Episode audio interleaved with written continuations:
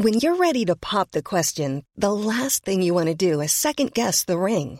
At Bluenile.com, you can design a one of a kind ring with the ease and convenience of shopping online. Choose your diamond and setting. When you find the one, you'll get it delivered right to your door. Go to Bluenile.com and use promo code LISTEN to get $50 off your purchase of $500 or more. That's code LISTEN at Bluenile.com for $50 off your purchase. Bluenile.com code LISTEN. Cada noche los expertos se reúnen para debatir, polemizar, desmenuzar a la noticia y a sus protagonistas en una mesa de opinión que saca chispas. Esto es El Heraldo, la silla rota por El Heraldo Radio. Iniciamos. Buenas noches, bienvenidas, bienvenidos a esta mesa de opinión, el Heraldo de México, la silla rota. Y como cada semana, doy la bienvenida a mi colega y amigo Jorge, Jorge Ramos. ¿De qué vamos a hablar esta noche? Alfredo, buenas noches, auditorio. Bueno, pues eh, quisiéramos preguntarle a, a nuestros queridos radioescuchas si tienen certeza de, de cómo, en qué condiciones y bajo qué medidas de seguridad van a regresar a las aulas físicamente eh, sus hijos eh, en educación pues, preescolar, primaria, eh, secundaria.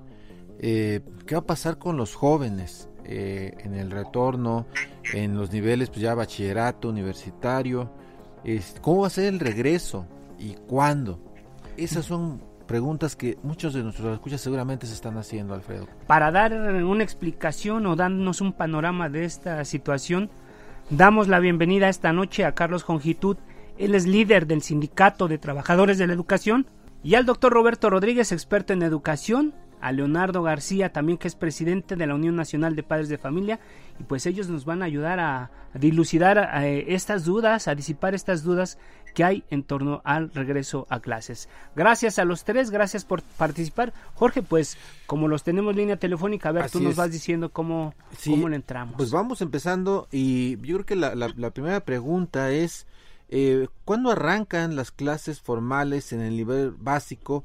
Y para eso creo que eh, lo pertinente sería que eh, Carlos Ongitud, líder del Sindicato de Trabajadores de la Educación, abriera con ese tema. ¿Cuándo empiezan las clases en el nivel básico y cómo? ¿Cómo va a ser? ¿Qué tal? Buenas noches, Jorge. Buenas noches, Alfredo, y buenas noches al auditorio y a nuestros compañeros que me están acompañando. Eh, miren, las clases formales empiezan en agosto, de acuerdo al semáforo que en ese momento prevalezca. Por supuesto, si seguimos con la situación que hasta ahora se viene presentando, que esperemos no, el semáforo rojo, pues no empezarán, pero lo planeado es que empiecen el 10 de agosto, después de la evaluación diagnóstica de 15 días que van a tener los alumnos para saber cuáles fueron sus rezagos en cuanto a lo que se refiere al aprendizaje. Claro, ahora le preguntamos a Leonardo García, presidente de la Unión Nacional de Padres de Familia, eh, si hay claridad en este plan de reinicio de clases a nivel básico. Eh, buenas noches, Alfredo, Jorge, este, Carlos y, Roberto, eh, amigos de escuchas.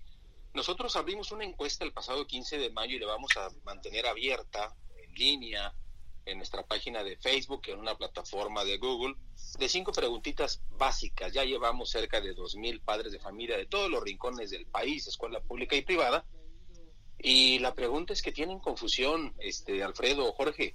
No tienen claridad los padres de familia porque desde que se inició la contención por la pandemia el 17 de marzo en algunos estados, el 20 de abril ya generalizado en toda la República, la autoridad educativa, la autoridad de salud, eh, la propia vocería de Palacio ha venido cambiando el fraseo y que a lo mejor arrancamos en la próxima. Entonces, les hicimos dos preguntas básicas a los papás eh, dentro de estas cinco.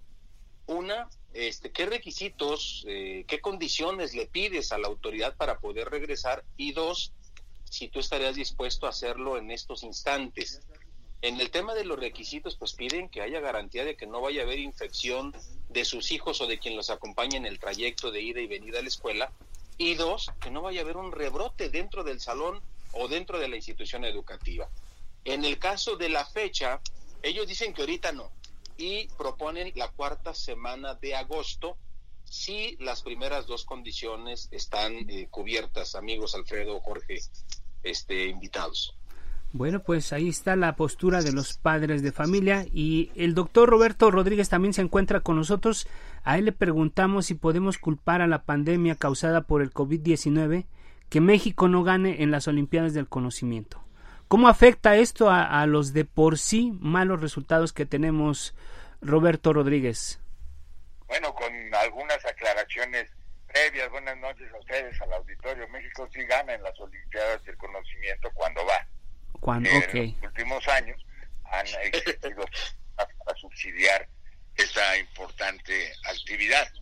Eso Claro. es muy relevante. El sistema educativo mexicano muestra dos cosas. En efecto, que en general no existe el nivel académico, el nivel educativo que sería deseable de ninguna manera. Ese sigue siendo un reto pendiente.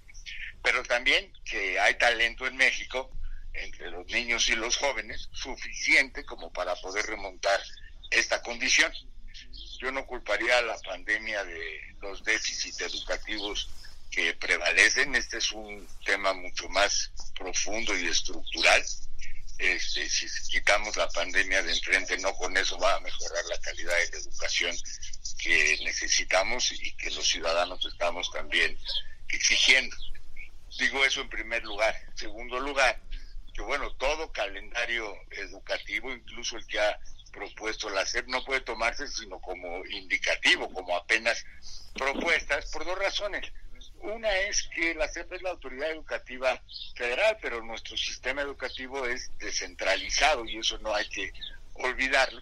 Y también los estados deben tomar decisiones, ojalá que sean concordadas, respecto a los calendarios para el reinicio para el reinicio de actividades y siempre sería un tremendo error que hasta no concluida la fase de semáforo rojo se tomara cualquier iniciativa que implicara la presencialidad de los niños y jóvenes en los planteles escolares. Es decir, lo que es un hecho es que no podemos ahorita en este momento decir cuál es la fecha exacta de regreso. Y se los pregunto a los tres, ¿quién quiere empezar? Bueno, mira, eh, Longitud, Carlos, debemos adelante. de tener claro, sí, Carlos Longitud. Oye, debemos de tener claro que hasta el 3 de junio teníamos 2.126 casos positivos de niños. De 0 a 5 años 614, de 6 a 11 años 559 y de 12 a 17 años 953. Y de estos 43 lamentablemente han fallecido. Entonces, sí debemos de estar muy atentos a los semáforos como lo marca la autoridad. El semáforo rojo pues él nos imposibilita, por supuesto, abrir este, los centros educativos.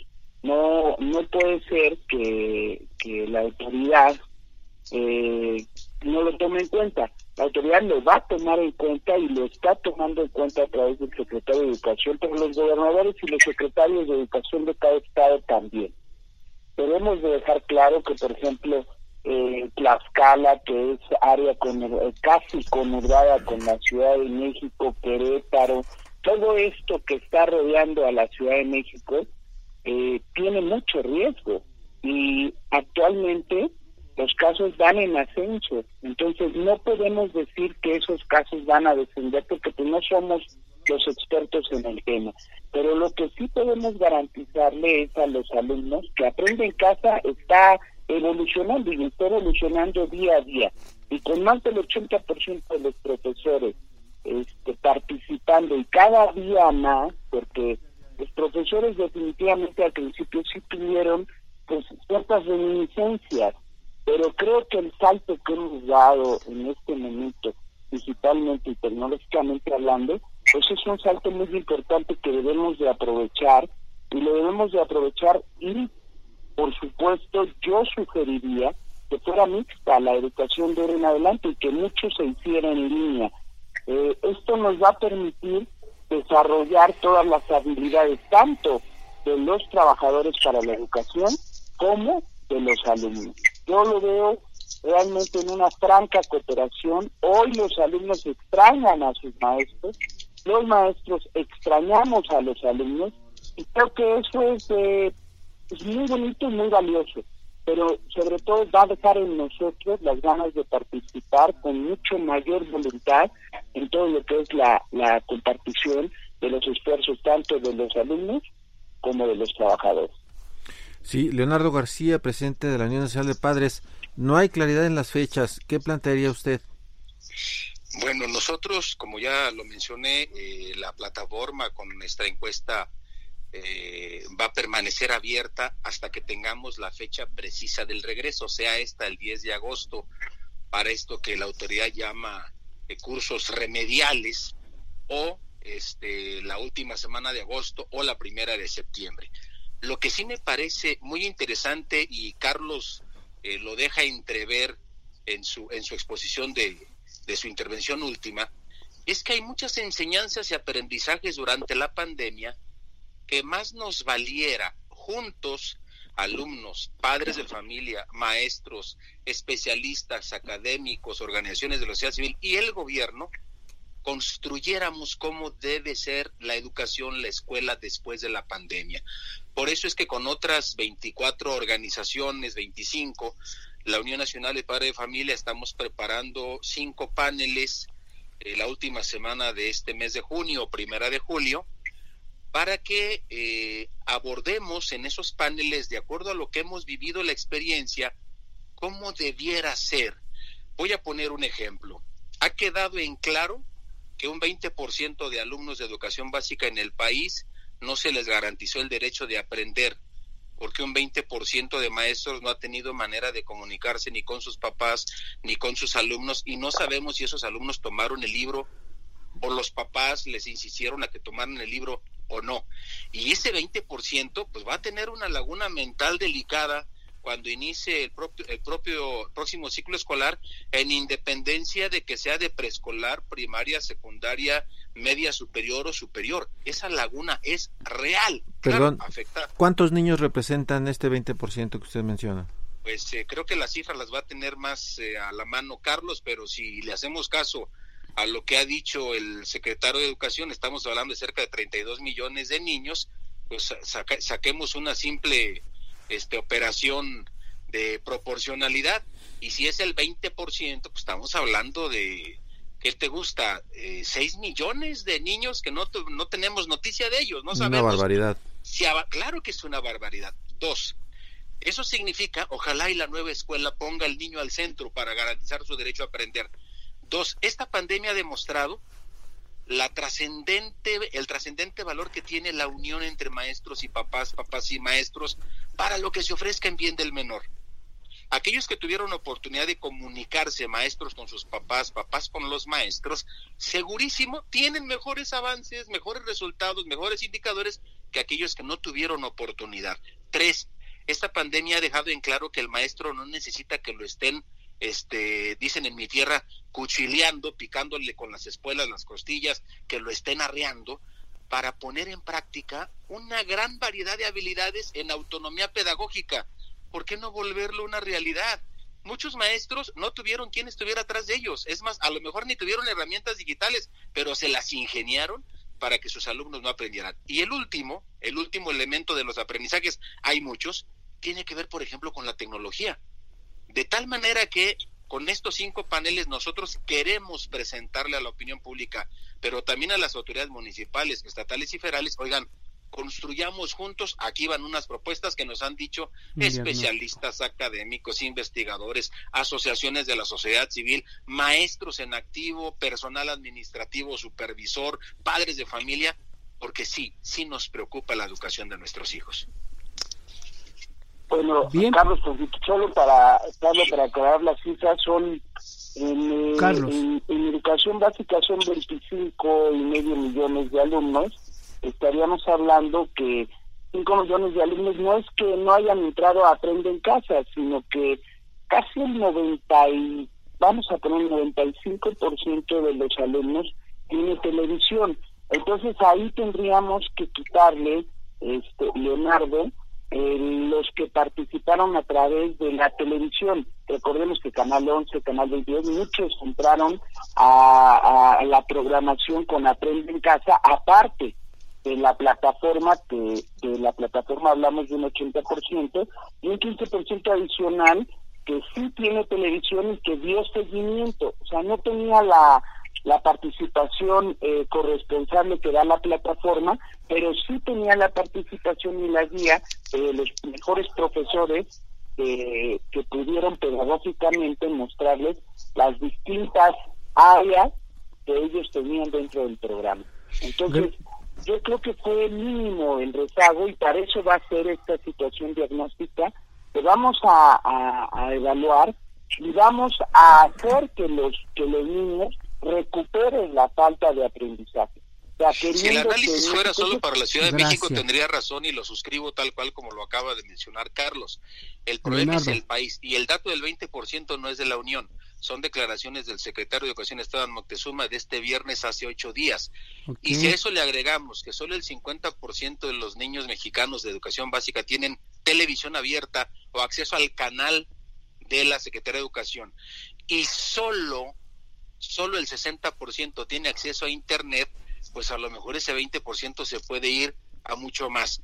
Qué lástima que hubiéramos eliminado el Instituto Nacional de Evaluación Educativa, que sí tenía estos números en la mano, e incluso con puntería de qué localidades, en qué zonas eh, existe este rezago para que hubiera habido una implementación mayor. Pero ya no hablemos del pasado. Terminando la pandemia, ojalá y nos sentemos en la mesa a construir cómo debiera ser la educación después de la pandemia. Gracias, Leonardo García, presidente de la Unión de Padres de Familia. Hablando precisamente ya de lo que viene, las autoridades educativas han implementado diversos planes para el regreso a clases.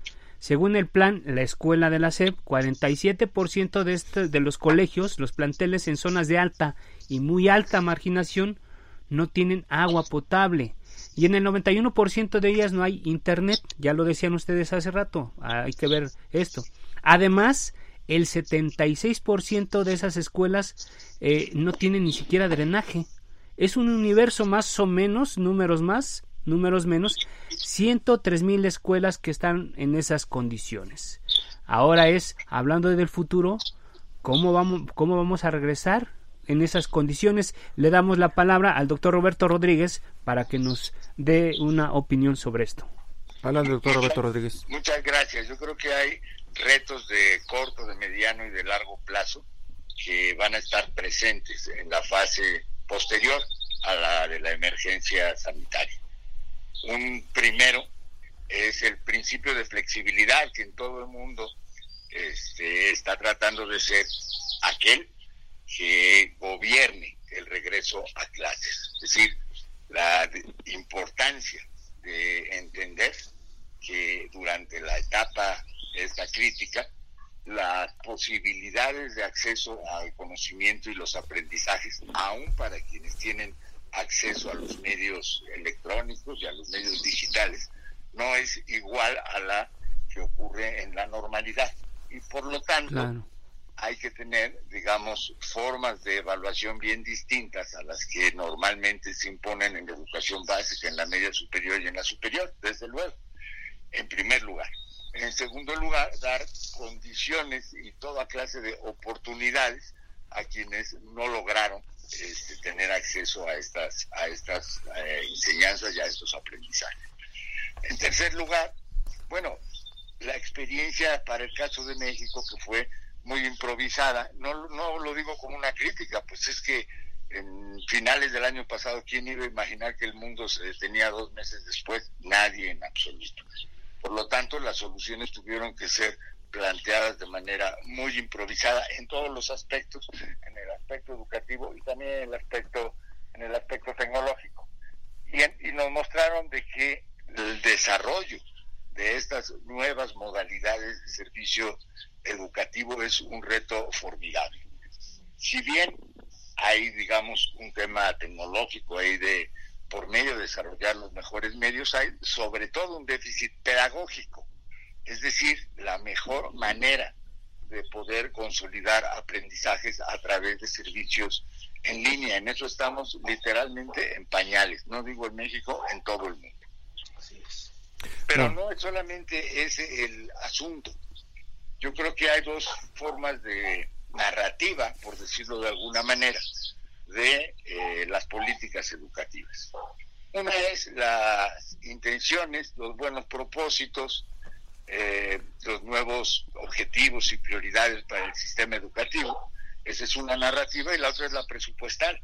Sin recursos suficientes para mejorar, modernizar, adecuar, innovar, etcétera, en educación no vamos a llegar muy lejos. Y tenemos ese reto o riesgo como muy grave. Es decir, si no se redobla, como se ha hecho en otros países, ¿eh? por cierto, los presupuestos para educación en todos los aspectos y en todos los niveles, va a ser mucho más complicado poder establecer estos buenos propósitos de una nueva escuela mexicana, de una escuela que en efecto logre superar los déficits de calidad que todos conocemos. Claro, Sin Carlos. recursos no hay innovación. Híjole, Carlos, me gustaría que nos dieras un punto de vista. No vamos a un buen futuro y sin recursos, pues se ve muy, muy ominoso, nos dice Roberto Rodríguez. ¿Qué opinión tienes? Pues bueno, dice, dice bien y también Leonardo dice bien, mira, eh, tenemos que tener claro algo. Yo insisto en que la mayoría de los hogares, aún con las declaraciones del secretario de Educación, este, tienen televisión y debe ser una herramienta que debemos ocupar. Pero hay algo que quiero ser más enfático. Hoy existen los consejos y en los consejos participan los padres de familia, lo sabe Leonardo. También existe la autonomía de gestión. Perdón, ¿y han sido recursos- suficientes estos comités participativos, por ejemplo, de salud escolar que mencionas? Y ahorita Leonardo a ver qué nos dice al respecto, porque yo tengo mis dudas de que estén funcionando. Eh, Jorge tiene otros datos. Sí. A ver, Leonardo, Leonardo, a ver, ¿qué, qué opinión tienes? Mira, el cerrando. problema es Para ir cerrando ya. no, sí, no se puede, no se puede gobernar por decreto. El, el decreto es solamente una decisión que toma la autoridad para que en el camino se vaya ejecutando.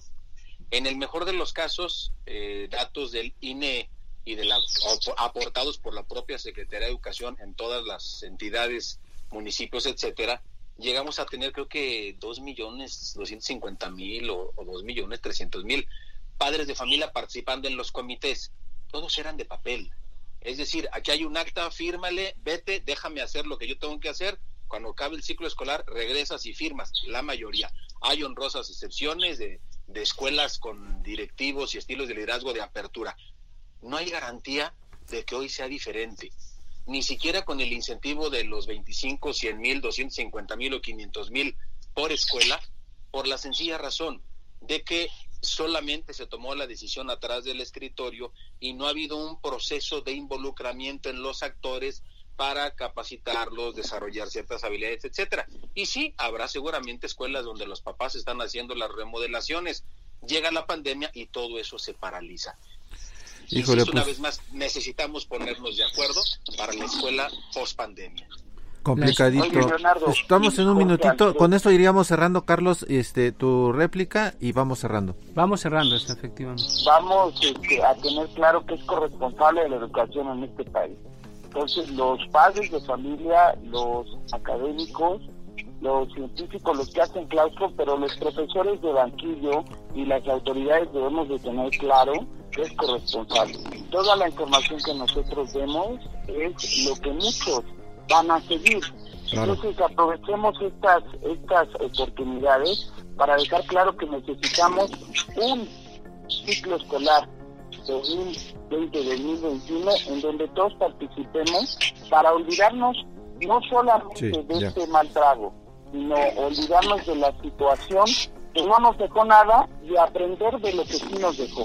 Creo que hay grandes oportunidades y estamos aprendiendo a digitalizarnos y estamos aprendiendo a ser corresponsables. Y eso nos deja un gran sabor de boca y en ese sentido los trabajadores para la educación estaríamos dispuestos a participar y a participar Sí. con, a- con AINCO. Recordemos que extrañamos a nuestros alumnos y nuestros alumnos nos extrañan a nosotros. Entonces eso sería Jorge, Alfredo, Roberto y Leonardo, pues mi participación.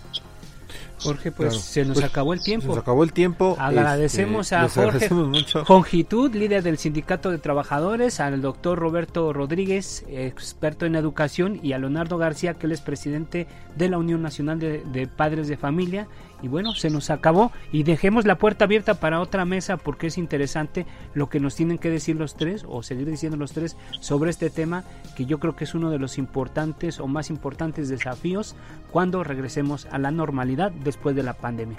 Vamos a hacer una pausa, Jorge, y regresamos. Y bueno, pues muchas gracias a, los a nuestros invitados. Vamos a una pausa y volvemos.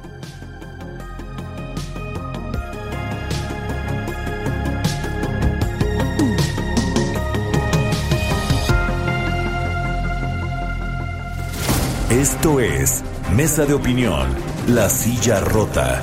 La polémica y el debate continúan después del corte. No te vayas. El Heraldo, La Silla Rota. Mesa de análisis e investigación. Regresamos. Y bueno, Jorge, pues ya hablamos eh, del tema educativo en el primer bloque de este espacio y, también otro tema muy muy importante que es el tema laboral y todo lo que se va, lo que se espera a partir de que regresemos bien bien a la nueva normalidad y creo que no es un tema sencillo y para eso tenemos expertos que van a hablar de este asunto. Así es, Alfredo, auditorio, escuchamos ahorita cómo hay inquietud ¿no? en, en, los padres de familia, en, expertos, en líderes del sindicato de educación, eh, respecto de cómo va a ser el regreso a clases, ¿no? Hay mucha inquietud eh, respecto no solo de las fechas, sino las condiciones de seguridad. Y otro tema que también seguramente tiene eh, eh, pues en el radar en nuestro auditorio es eh, el retorno al trabajo. Ya lo mencionabas, se volverá como antes, ¿qué va a cambiar? ¿Se va a normalizar el llamado trabajo en casa o home office como se le, se le denomina en, inglés? ¿Cómo va a ser todo esto? Y la verdad es que sí es un, es un tema que, insisto, creemos que nuestro auditorio debe estarse haciendo algunas preguntas y bueno, pues para eso tenemos invitados que nos van a ayudar a resolver algunas de ellas. Así es, damos la bienvenida esta noche a través de las líneas telefónicas a Manuel Fuentes. Él es abogado experto en temas laborales y Rogelio Gómez Hermosillo, también experto en estos asuntos. Gracias a los dos por, por aceptar la invitación. Y bueno, Jorge, tú tienes ahí ya concreto la entrada para este espacio. Sí, eh, bueno, la pregunta inicial es eh, cómo estábamos y cómo llegamos. Creo que eh, Rogelio Gómez nos puede poner en contexto las condiciones en que laboraba el, sector, eh, ahora sí que valga la redundancia, el laboral de los mexicanos eh, antes de la era COVID y ahora en qué condiciones volverán a sus trabajos. Rogelio. Gracias, Rogelio. Gracias, Jorge Alfredo, con muchísimo gusto. Pues sí, miren, es que desde el Observatorio de Trabajo Digno de Acción Ciudadana frente a la Pobreza hemos venido documentando la precariedad de, del mundo del trabajo, del sistema laboral en México y cómo es una fábrica de pobreza donde se violan derechos básicos de las personas que trabajan y entonces eso quedó muy eh, patente, quedó, nosotros decimos desnudado con, con esta, con esta, con esta pandemia porque tenemos mucha gente que trabaja eh, y no gana lo suficiente ni para mantener a su familia con la canasta básica, es decir, mucha gente que trabaja y no sale de la pobreza aunque trabaje tiempo completo. De hecho, es, es casi la mitad de quienes tienen trabajo asalariado y más o menos una proporción un poquito mayor en quienes trabajan, en quienes trabajan por su cuenta.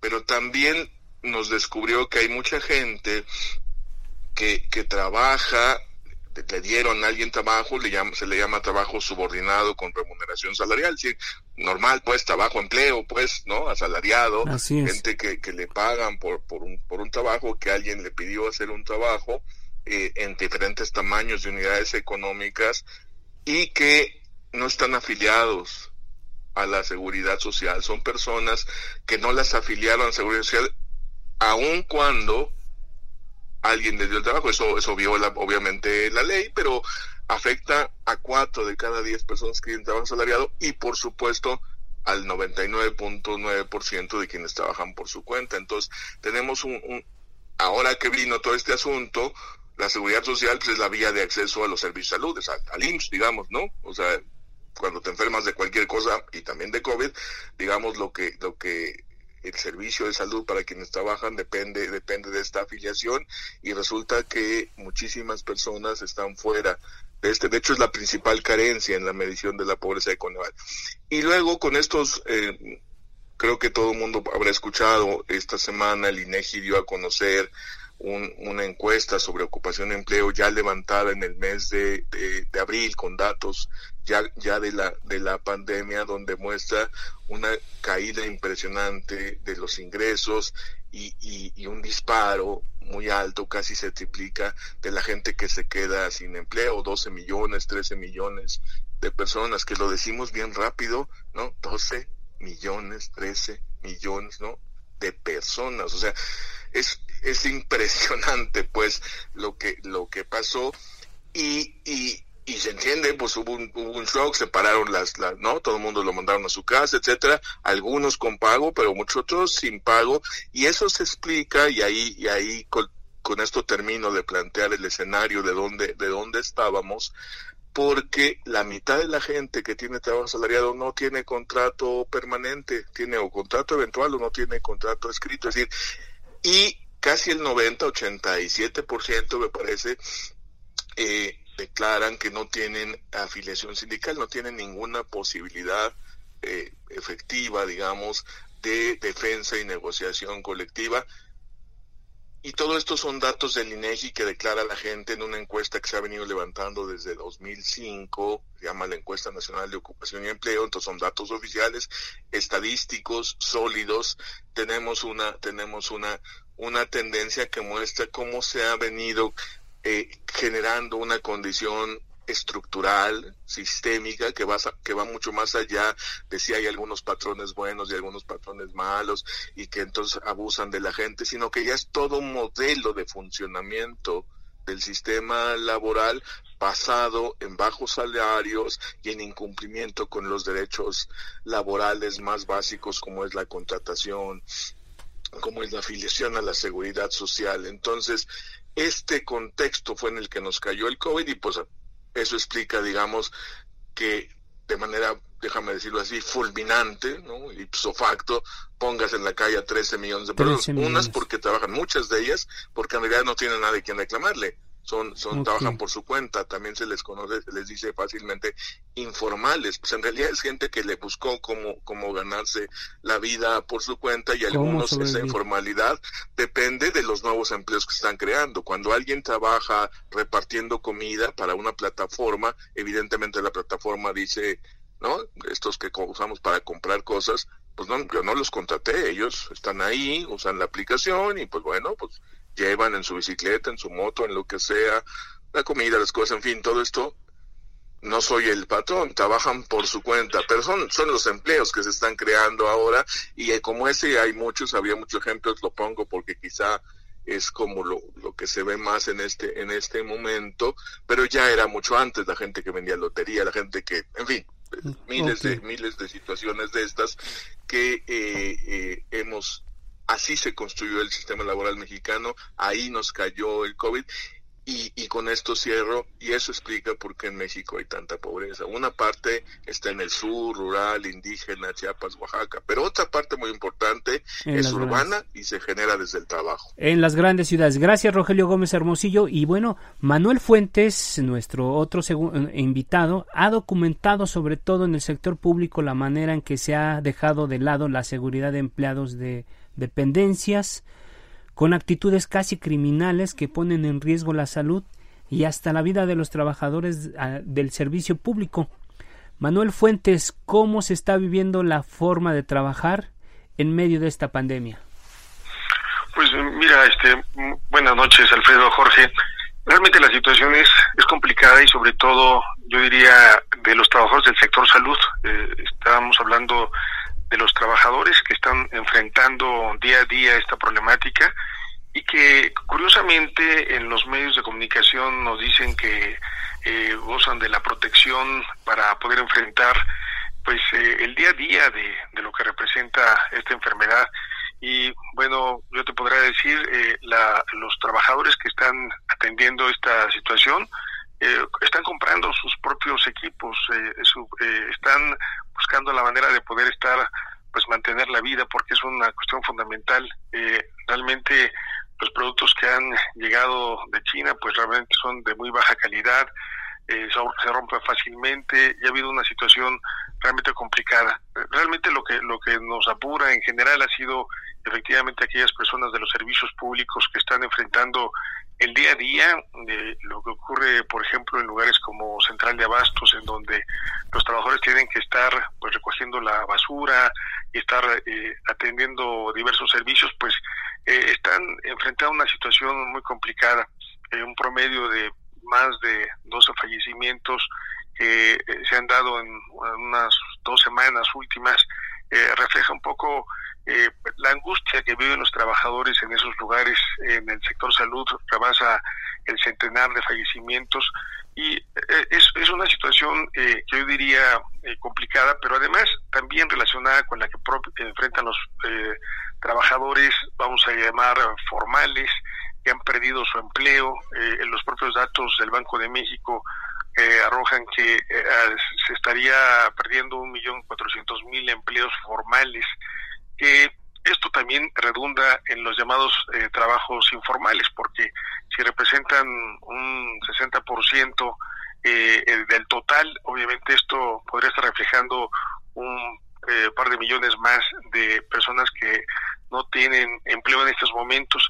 Y bueno, ¿qué, es lo que ocurre cuando se pierde el empleo y nos estamos encontrando de que la pérdida del empleo es la pérdida del ingreso total? No hay ningún eh, escenario posible que se pudiera percibir un ingreso.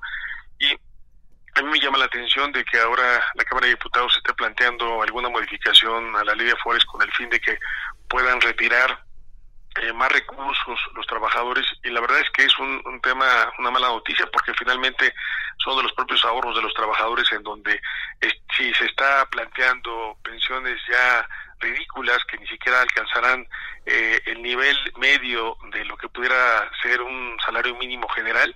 Eh, ahora esta, esta posición pues realmente eh, llama la atención porque finalmente el nivel de desesperación que tienen, yo diría, una mayoría de trabajadores es que no tienen alternativa.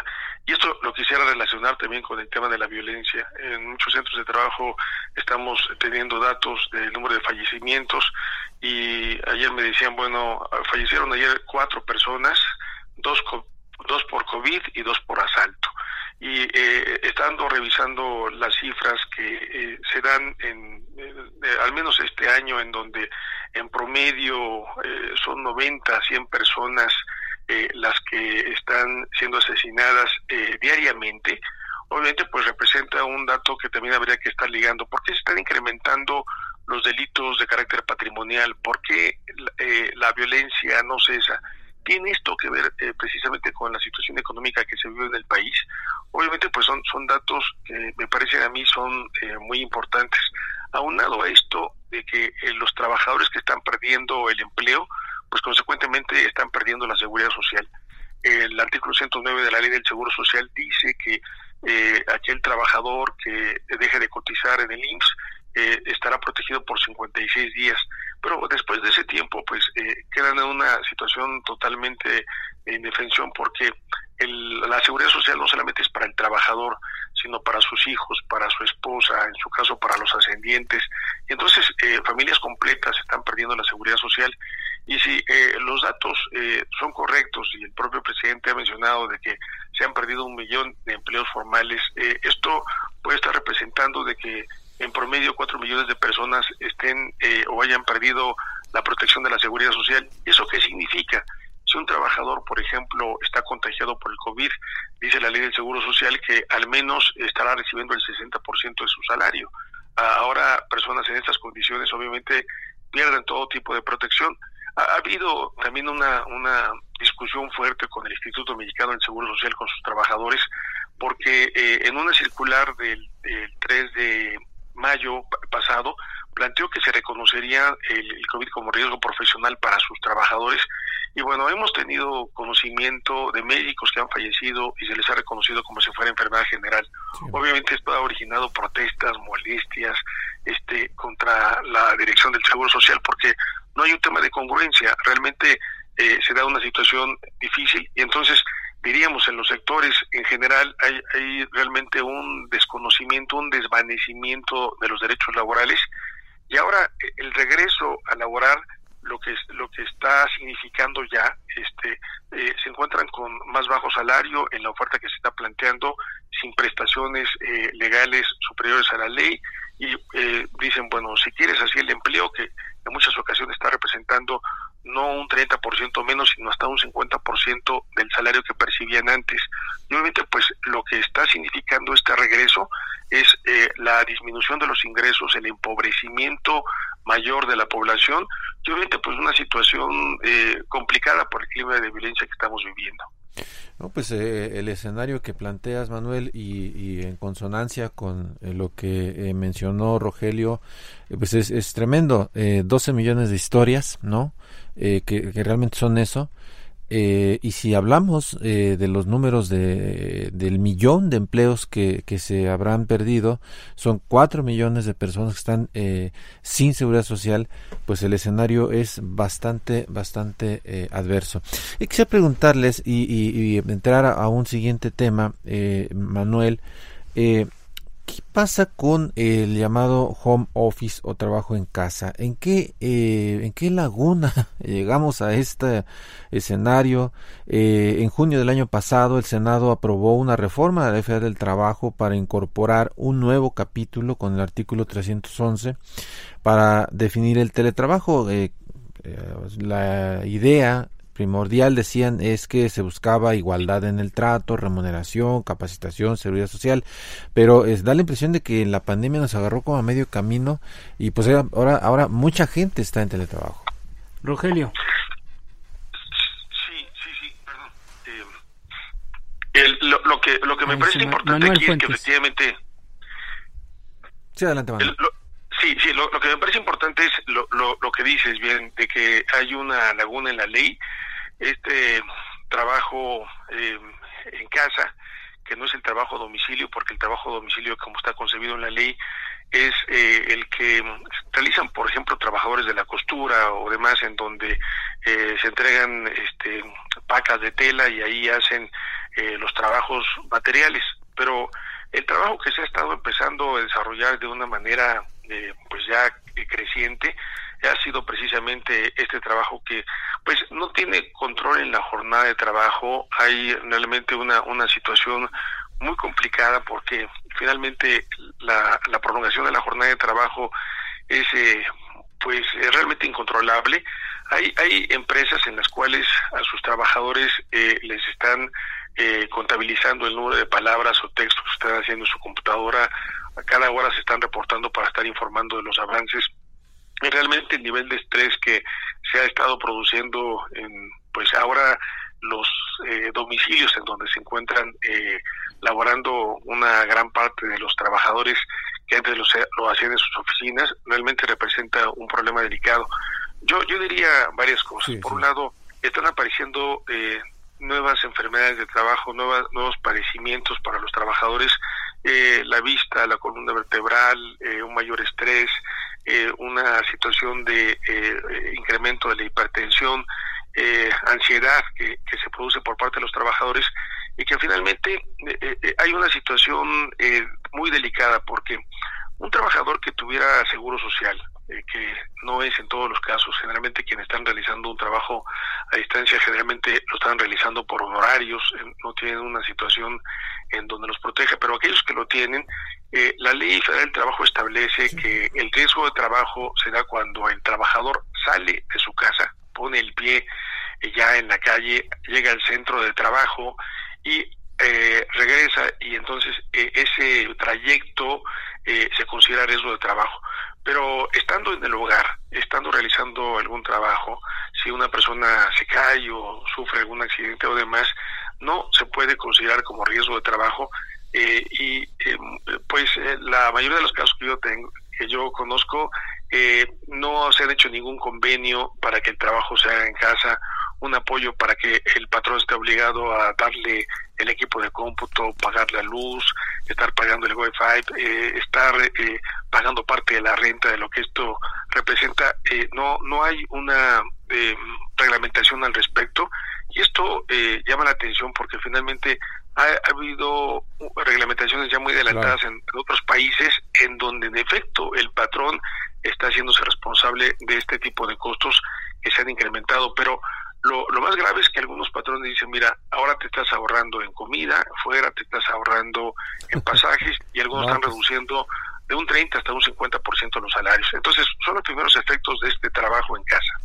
Gracias, Rogelio Gómez Hermosillo. Un minuto para que nos comentes acerca de las condiciones del trabajo en casa, el llamado home office. Mira, el, el, problema es que es una parte mínima de la, de la gente que tiene trabajo y que va a conservar su trabajo la que puede hacer home office porque son un, un perfil de trabajos que yo creo que no, no cubren ni al 5% de toda la gente que trabaja.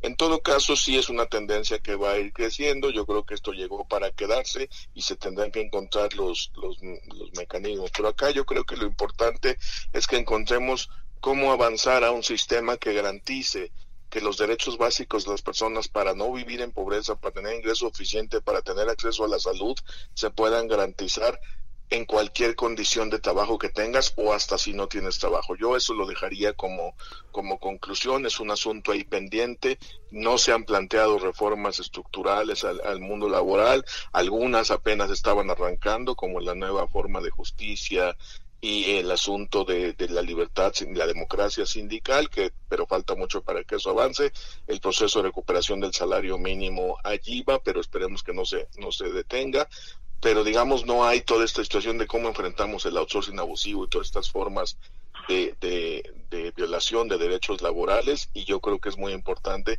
tanto para quienes tengan home office como para quienes tengan que salir a trabajar que pueden estar en condiciones de mayor riesgo.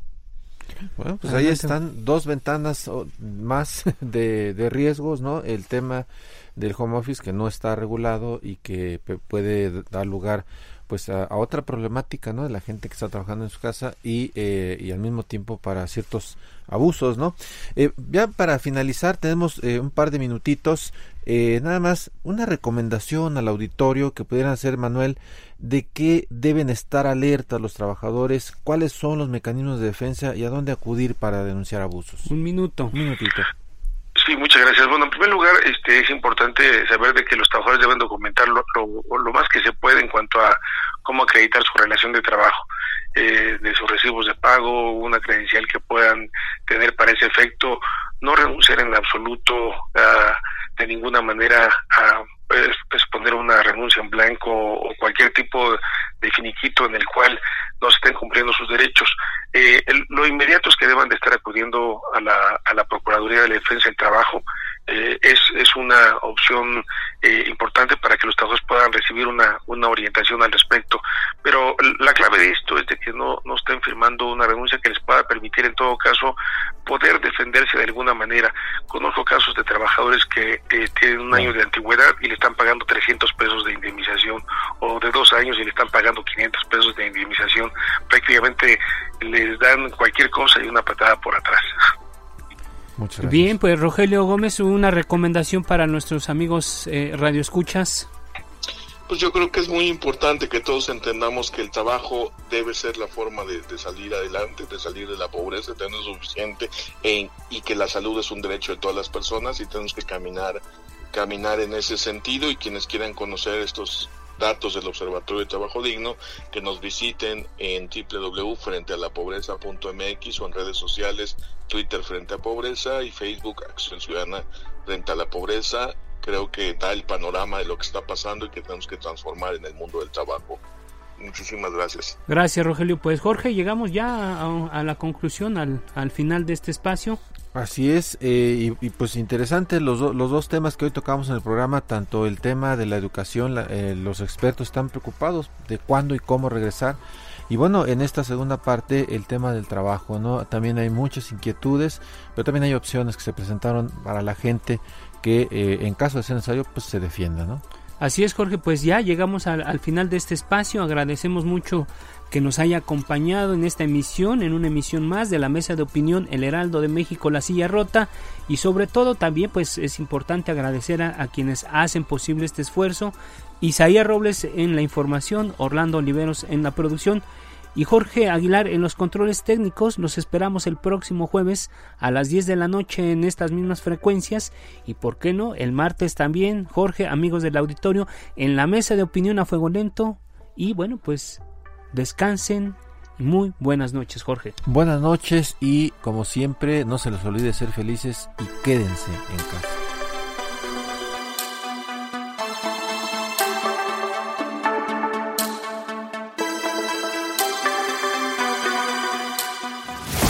La polémica por hoy ha terminado. Te espera el próximo jueves para que, junto con los expertos, analicemos la noticia y a sus protagonistas. Esto fue El Heraldo, la silla rota. Por El Heraldo Radio, con la H que sí suena. Hasta entonces.